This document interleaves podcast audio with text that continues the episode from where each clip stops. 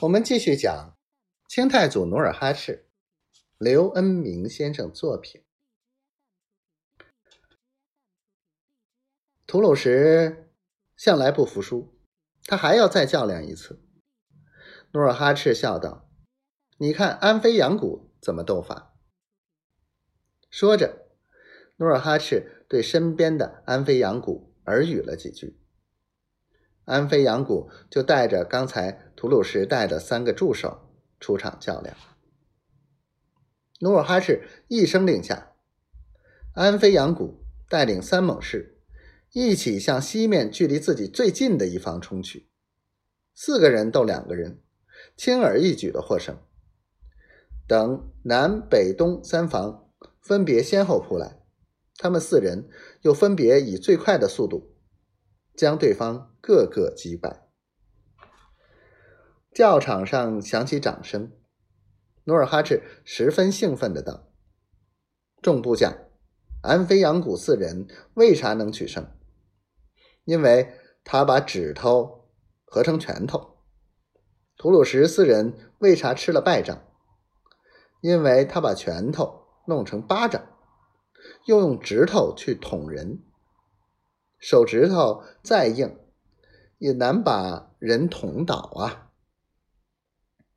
接着，努尔哈赤直截了当的对眼前的战局分析道：“眼前明军十余万，我军六万，他们兵分四路，分兵合击。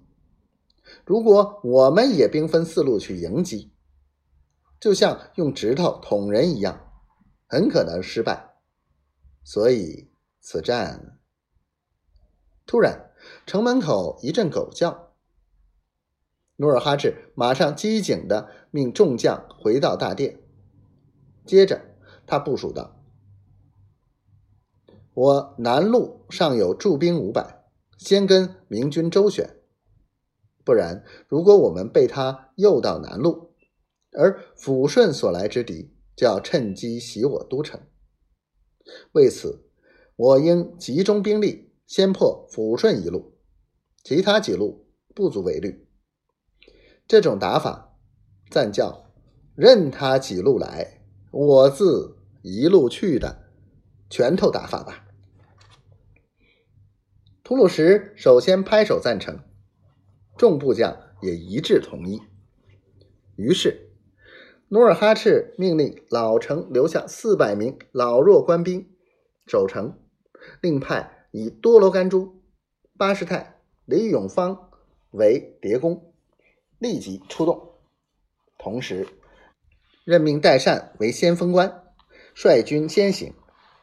剩下的六万人，由努尔哈赤及各贝勒大臣率领，西进迎敌。